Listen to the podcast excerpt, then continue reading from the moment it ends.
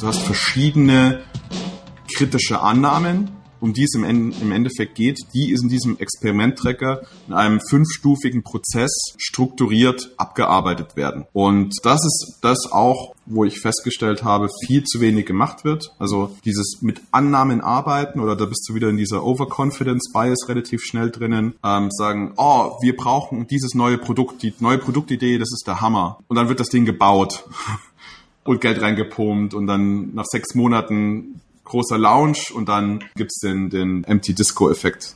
Also sprich, zwei Leute auf der Tanzfläche und du fragst dich warum. Aber die Musik ist laut.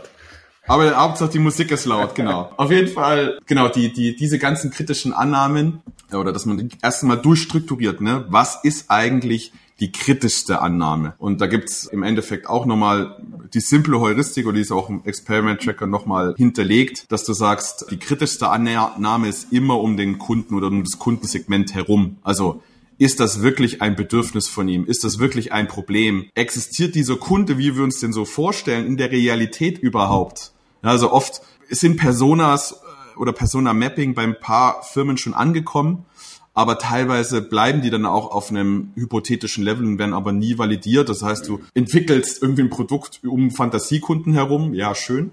Ähm, das zweite ist, dass du die Lösung nochmal validierst. Das heißt, ist deine Lösung wirklich eine, eine Lösung, die ein Problem anpackt? Die dritte kritische Annahme ist um den Preis herum. Also das wird eigentlich relativ häufig, also wenn ich das so in der Vergangenheit erlebt habe, wird Schritt eins und zwei wahrgenommen, so, ja, okay, ja, klar, als, als gegeben hingenommen. Ja, klar, das sind unsere Kunden, brauchen wir nicht drüber reden. Das dienen die Probleme, sind wir uns auch sicher. Und dass unsere Lösung super ist, äh, sowieso. Wir wollen jetzt noch mal ein bisschen an, an verschiedenen Preismodellen rumprobieren und, und das ist es im Endeffekt, ja. Und da sage ich, okay, das können wir auch abtesten. Und während des Tests kommt dann aber raus, dass, dass die Lösung nicht funktioniert, das Kundensegment ein ganz anderes ist. Aber das ist auch wieder ein anderes Thema.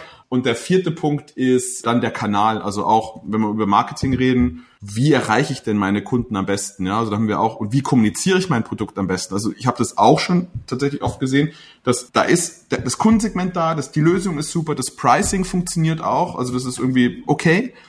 Aber irgendwie ist das Produkt nicht richtig kommuniziert. Es ist nicht richtig klar, wie es funktioniert und über welche Kanäle man das macht, über seine eigene Website, über irgendwelche Facebook-Kampagnen funktioniert auch irgendwie nicht richtig, dass man da nur noch mal rangehen muss. Aber das kommt eigentlich eher am Schluss, also diese, kannst du wie so eine Bedürfnispyramide machen. Auf jeden Fall, wenn du da mal durchgegangen bist, du sagst, okay, was, was ist eigentlich aktuell die Annahme, die uns, die das ganze Ding irgendwie begraben kann, wenn die falsch ist, ja? Dann setzt du das Experiment auf, überlegst dir im Endeffekt, wie können wir möglichst zeit- und kostensparend dieses Ding validieren. Also müssen wir gleich jetzt was bauen? Reicht vielleicht ein Mockup? Reicht vielleicht auch erstmal einfach nur mit Leuten reden und, und denen in zwei, drei Sätzen kurz erklären, was wir überhaupt vorhaben oder einfach mal zuhören auch. Wer sind eigentlich die Kunden, mit denen wir reden wollen und über welche Kanäle auch kommen wir eigentlich auf die, wie müssen wir die rekrutieren, ja? Natürlich kannst du dir Rekrutierungsservices holen, aber ich bin mal ein Freund davon, selber zu rekrutieren, weil wenn du während der Rekrutierung schon merkst, dass es schwierig ist, mit die richtigen Leute vor die Flinte zu bekommen,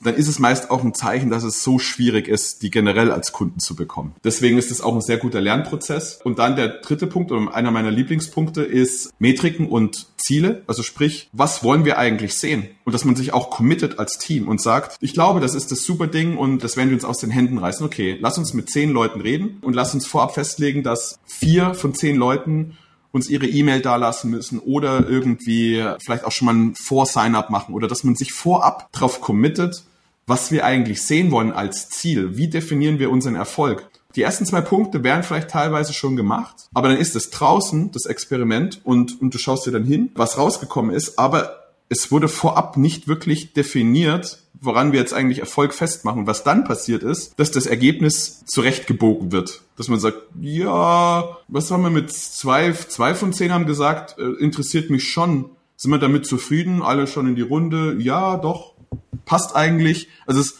dass man irgendwie sagt, ja, also passt ja dann schon so, ja. Und das ist dann eigentlich das, warum wir diese ganze äh, Geschichte machen, ist dann Punkt 4 und 5, dass man sich austauscht, was haben wir gelernt, welche Überraschungen gab's, was sind eigentlich so die, die, die neuen Einblicke, die vielleicht unsere Denkweise ein bisschen verändern und, und wie machen wir dann im Endeffekt weiter? Also sind wir jetzt an einem Punkt, wo wir echt zuversichtlich sind, dass das, dass das Hand und Fuß hat äh, oder nicht? So funktioniert der Experiment Tracker in den, in den fünf Schritten von Annahme, Experiment, Zielmetrik, Gelerntes reflektieren und im Endeffekt dann eine Entscheidung treffen. Begraben, einfach weitermachen, passt so. Oder wir müssen nochmal was ändern, nochmal vielleicht doch nicht das richtige Problem. Neue, neues Kundensegment kam wo plötzlich in den Interviews raus. Lass uns das mal im nächsten Experiment probieren. Vielleicht müssen wir nochmal einschwenken. Euch hat dieses Highlight von UX Heroes gefallen und ihr wollt noch mehr zu diesem Thema hören? Ihr findet den Link zur kompletten Episode in den Show Notes. Und wenn ihr die nächste Folge von UX Heroes nicht verpassen wollt, abonniert doch jetzt den Podcast oder folgt uns auf LinkedIn. Bis zum nächsten Mal bei UX Heroes, einem Podcast von Userbrain.